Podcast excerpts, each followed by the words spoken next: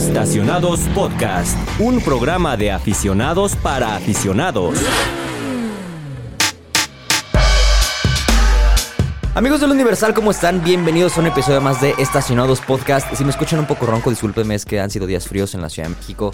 Eh, ha habido cambios de temperatura y creo que eso se arreglaría con un par de tequilas, por ahí me han contado. Eh, no sé qué opinarías tú, Raúl. Unas eh, pastitas de broncolín. Una, ah, ándale, unas pastillitas de broncolín. ok, otra- ¿Qué otra cosa? A ver, ¿tú qué recomiendas, Fer? Para la garganta cerrada. No, no me preguntes eso. ¿No? Bueno, bueno, con- No tan rápido. Señoras y señores, esta semana tenemos un invitado especial en la cabina. Nuestro querido Bruno Daggio no está, se, se- se encuentra um, en el sur del país, si no me equivoco, en, el sureste del país, eh, manejando de Cancún hacia Mérida o viceversa, la verdad es que no me acuerdo. Sí, Cancún. La nueva For- Formentor PHEV, la cual ya nos platicará después. Pero bueno, en su lugar esta semana eh, buscamos así en la cantera, ya sabes, güey, como cuando se lesiona un jugador y tienes que buscar así en chinga quién, quién repone. ¿Quién? ¿Quién, Está una, una talachita. Fíjate que tengo un compa ahí que cobra barato, güey. Bueno, pues esta semana tenemos a Fernando Real en el estudio. Fernando, hola, mucho gusto. ¿Qué tal? ¿Cómo están? Eh, me gustaría dar un poco de contexto. Fernando no es un desconocido por completo aquí. Fernando es colaborador del periódico. Llevas ya, ¿cuántos años colaborando aquí, güey? Ya Aproximadamente unos tres. tres años colaborando Ah, en el periódico, perro, ¿eh? Ya órale. tres añitos desde En la, entonces. en la banca ahí. Esperando su momento, güey. Era el clásico jugador que calienta todos los días. lo. Exacto, exacto, exactamente. Eh, desde la época del, ah, de Diego, eh, también de Fernando ya colaboraba con nosotros. Saludos entonces- a Diego Gilbert. Saludos a Diego Gilbert. Entonces, pues bueno, Fer no es un completo extraño, ya, ya nos conocíamos. Obviamente yo a Fer lo conozco desde hace como 10 años.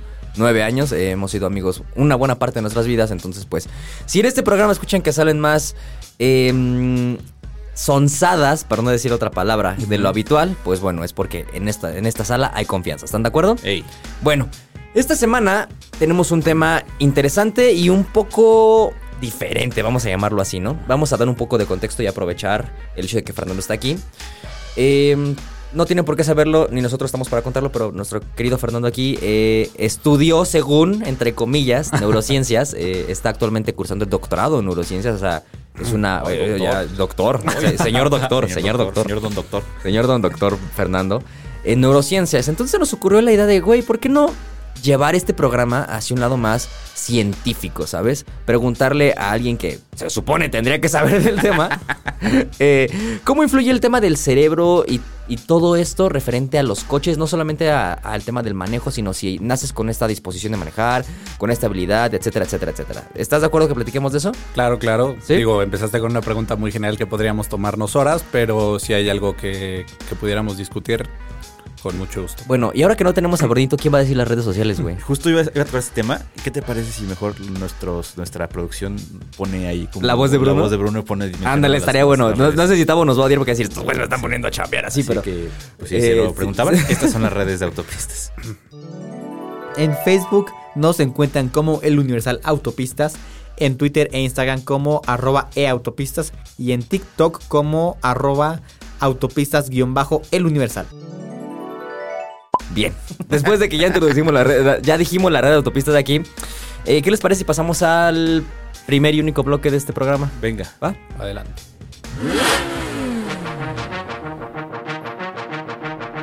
Pues bien, como ya escucharon en el intro, estamos aquí con eh, Fernando Hernández Real, alias Ferreal, quien es... Fer. ¿Cómo que eres ahorita, güey? ¿Licenciado? ¿Doctor? Sí, de momento tengo el grado de licenciado, pero Ajá. estamos trabajando ya pronto para tener el de doctor.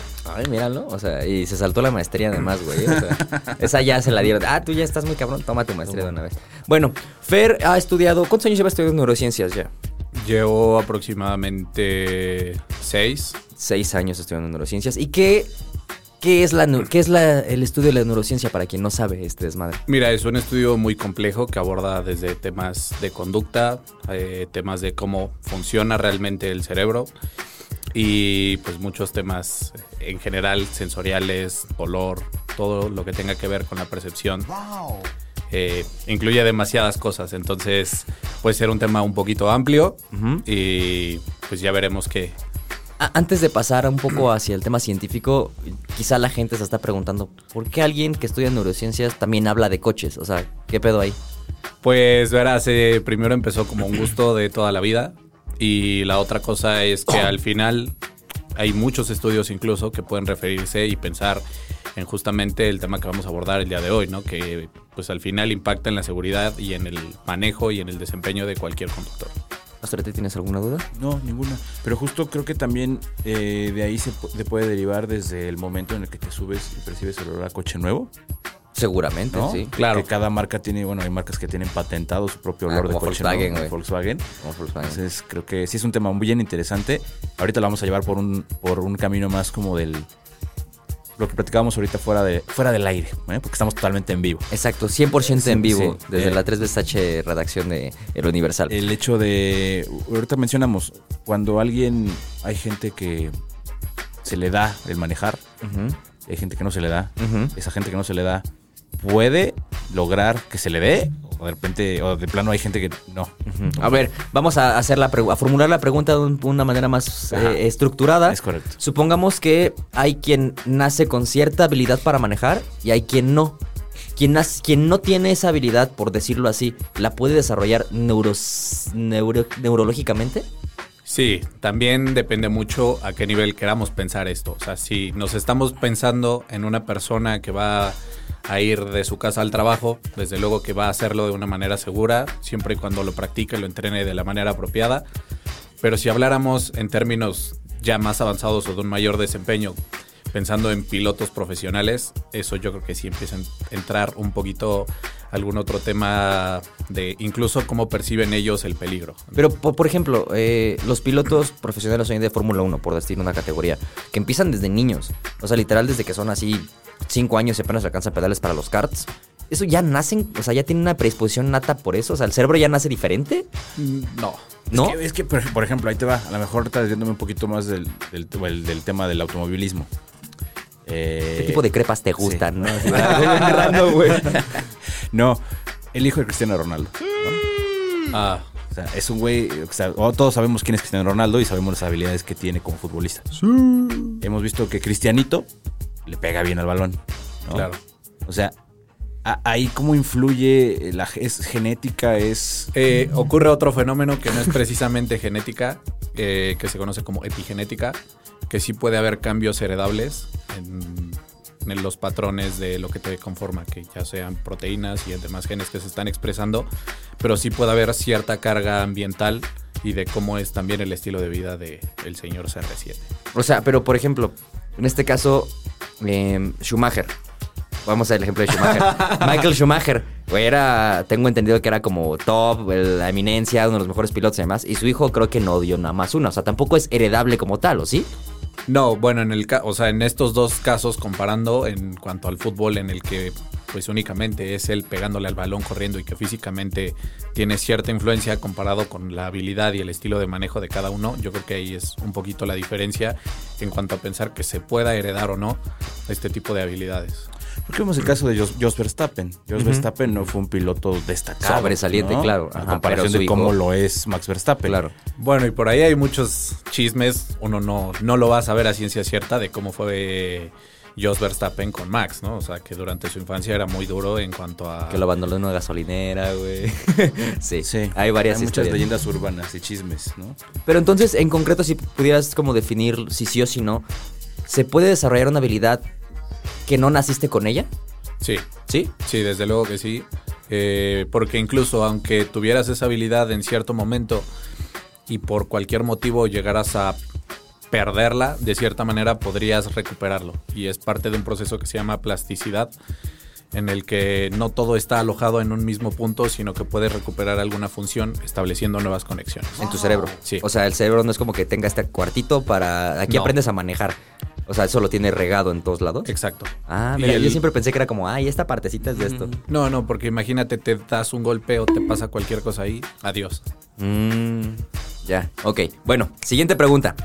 Eh, cuando estás manejando, tú, Raúl, quien sea, una persona normal cuando va manejando, no en un ámbito deportivo, ¿qué tanta es la demanda cerebral? O sea, ¿qué tanto se necesita? Porque no sé si te ha pasado, Raúl, seguramente sí, que de repente vas manejando y te acuerdas que vas manejando, güey.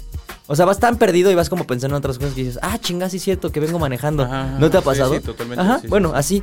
¿Qué Casi, casi lo tanta...? haces por inercia, ¿no? Exacto. Sí, sí, de hecho sí, o sea, sobre todo si son caminos que ya conoces y que recurres a ellos todo el tiempo, hay patrones que conoces perfectamente y que prácticamente podríamos decir que lo estás haciendo en piloto automático, aunque claro está, pues siempre estás relativamente atento, incluso en esas condiciones, a todo lo que está pasando a tu alrededor.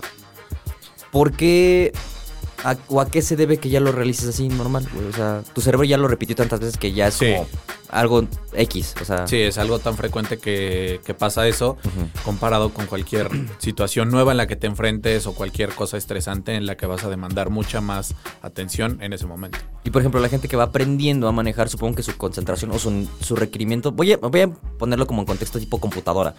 Cuando tú abres varios programas, la memoria de la computadora se empieza a saturar. Claro. Porque estás demandando mucho al mismo tiempo. Lo pongo en contexto así porque imagínate, es alguien que está aprendiendo a manejar y tiene tantas cosas que pensar al momento, es muchísima más carga cerebral, o sea, es más, más sí, difícil. de- sí, sí, atencionalmente demanda muchos más recursos para el cerebro.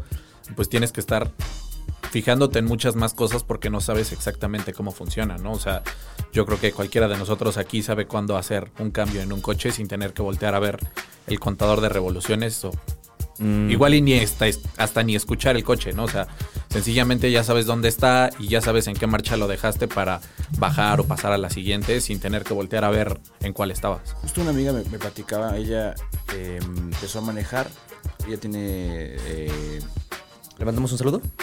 no, es anónimo. No. No, no tiene ¿cómo se llama? déficit de atención. Ok. ¿no? Ah, entonces sí, no mandemos un saludo.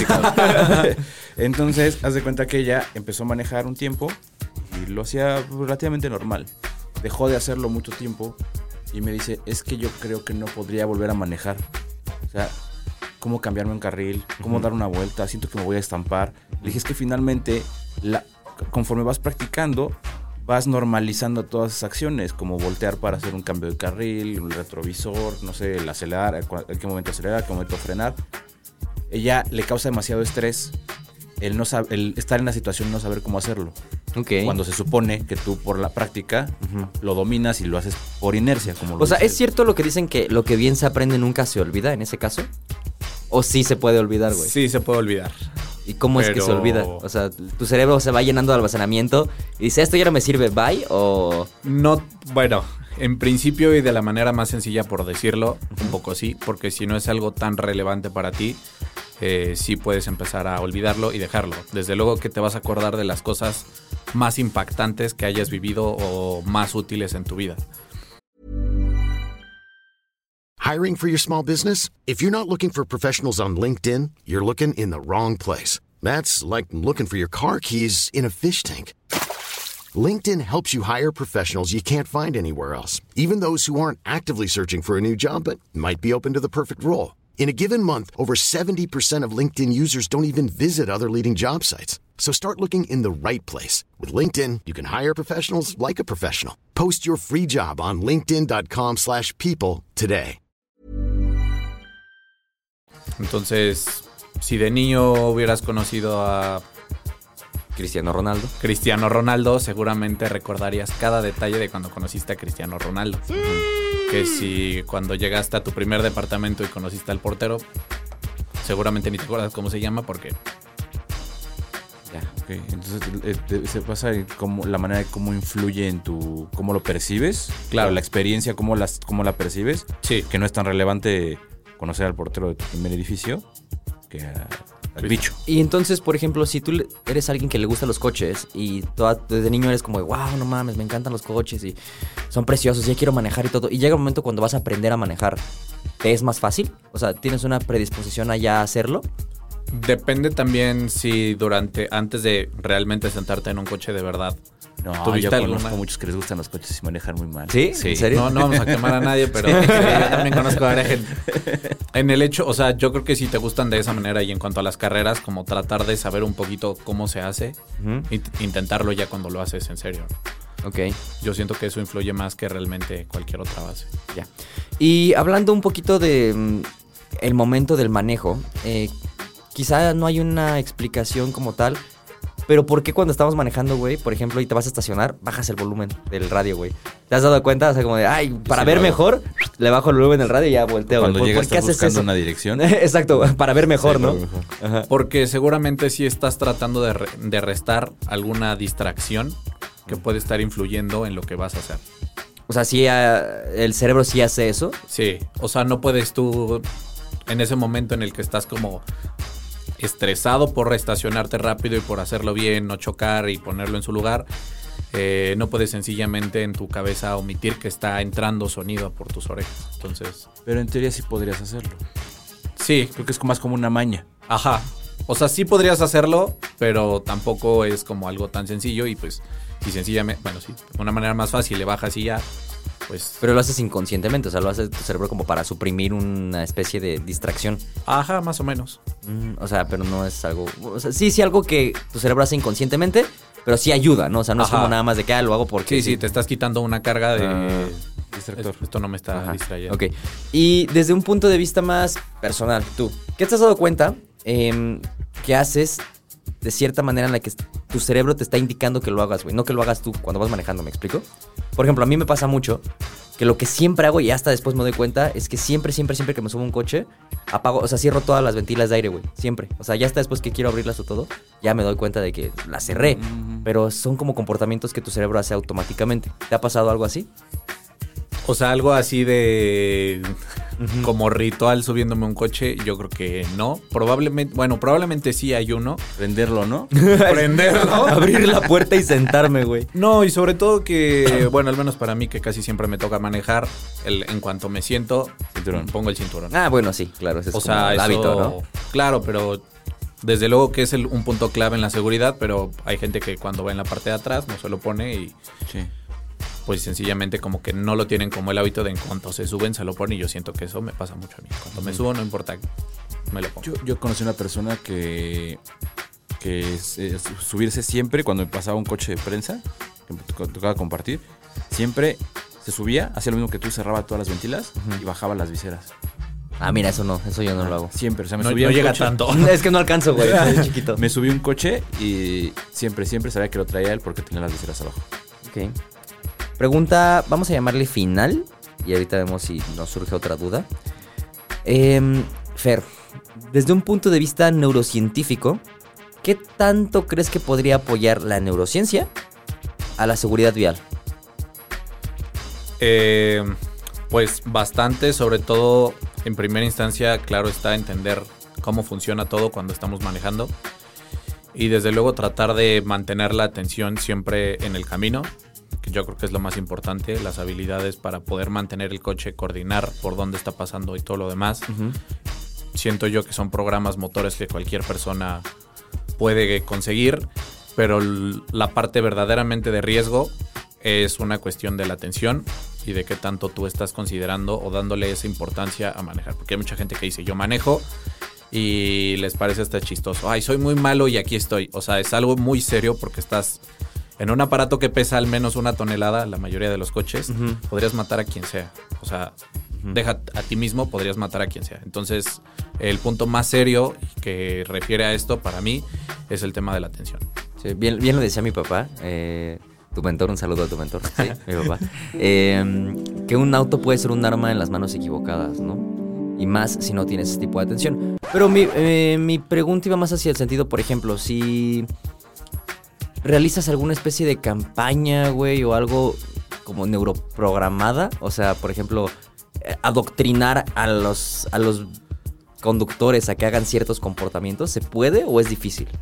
Pues eso dependería también de la cultura de cada lugar en cuanto a cómo se les enseña a manejar para que tú puedas tener esos hábitos porque siendo honestos campañas hemos visto con pilotos profesionales con tantas cosas de campañas de seguridad vial y que a la gente sencillamente no le importan porque no es que desconozcan la información sino también sencillamente a nivel cerebral pues no tienen esa en la región frontal que es la que está asociada a poder tener este tipo de toma de decisiones y la madurez, por así llamarlo, de seguir ciertos comportamientos que ya lo sabes y aún así no te importa y vas a hacer lo que tú quieres. Es más o menos como lo que vimos, platicamos en- ahora que estuvimos en Japón, que finalmente ahí son muy respetuosos de las reglas viales, ¿no?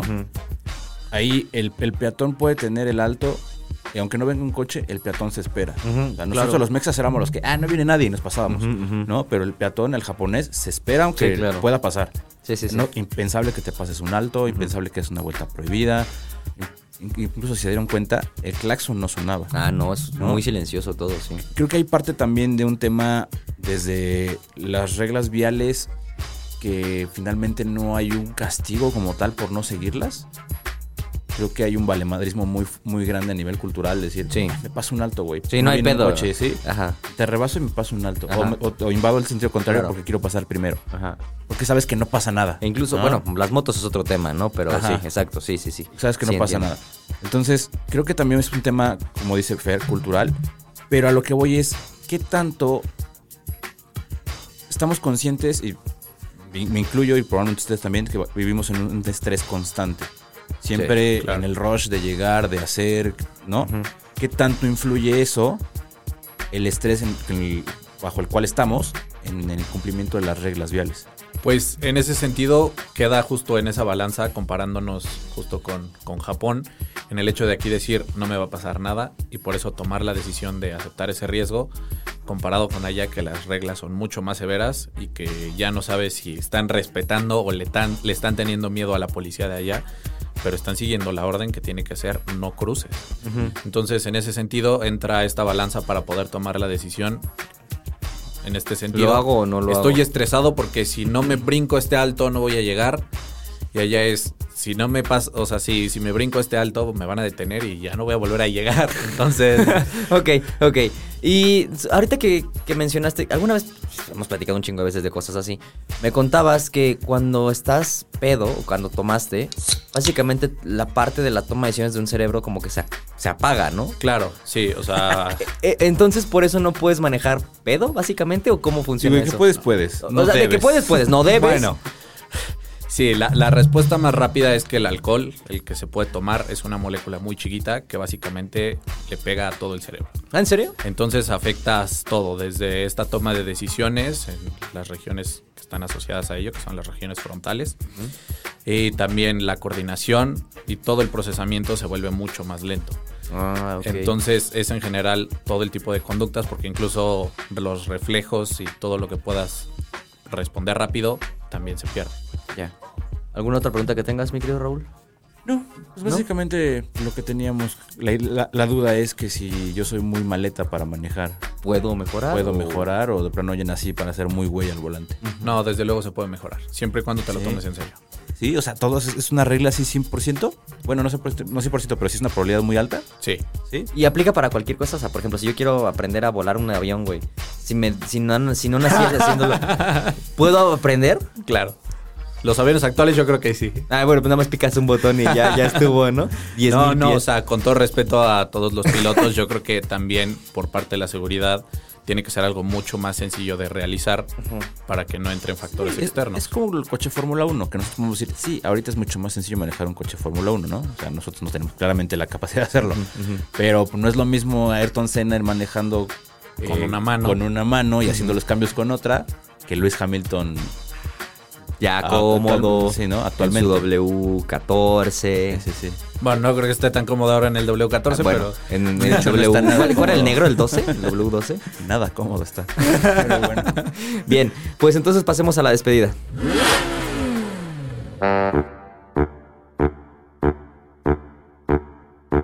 Oigan, pues llegamos al final de, de este capítulo. Bien interesante. Hoy nos pusimos bien científicos, ¿eh? Sí, fíjate que sí. güey. Seguramente decimos cosas que no debemos. Y hoy estábamos muy, muy, ¿cómo sería la palabra? Como una escuela, güey, ¿sabes? O sea, resolviendo las preguntas. Está el doctor aquí con nosotros, Ajá, hay que ponerse exacto. serios, ¿no? Hay que, exacto, hay que respetarlo, güey. podíamos llegar más lejos en, en cuanto a todas las preguntas, pero bueno. Bueno, entonces, otra hora, ¿no? De... Sí. Venga, No, no, no es definitivamente creo que es un tema que podría dar para muchísimo. Sí, claro. Pero finalmente creo que abordamos también temas como más relevantes o que probablemente muchos de ustedes tengan la duda, ahora resuelta. Pero sí me gustaría que Fer estuviera más seguido con nosotros. Sí, y que se vaya soltando porque... El doctor Don Fer. El, do- el señor doctor Fernando. Sí. Eh, licenciado doctor Fernando. maestro ya también. No, no soy Ah, maestro. no. Ah, bueno, no se saltó la maestría. Este... mm, ¿Algo que quieras agregar, güey? No, pues solo eso en este sentido del mensaje para que todos tengamos esta responsabilidad al manejar Y nada más. Y ahora fuera de tu papel de doctor, ¿algo que quieras agregar? No, de momento no. Estoy bien, gracias. Todo chido, Todo- todo bien, todo bien. Bueno, pues muchas gracias por escucharnos. La verdad es que eh, espero que esta semana se hayan ido con una nueva lección, ¿sabes? O sea, con, con algo que realmente eh, eh, sea nuevo en su cerebro. Eh, como dijo Fernando, si son malos manejando, practiquen. Pueden llegar a ser los mejores, incluso hasta pilotos de Fórmula 1 casi casi.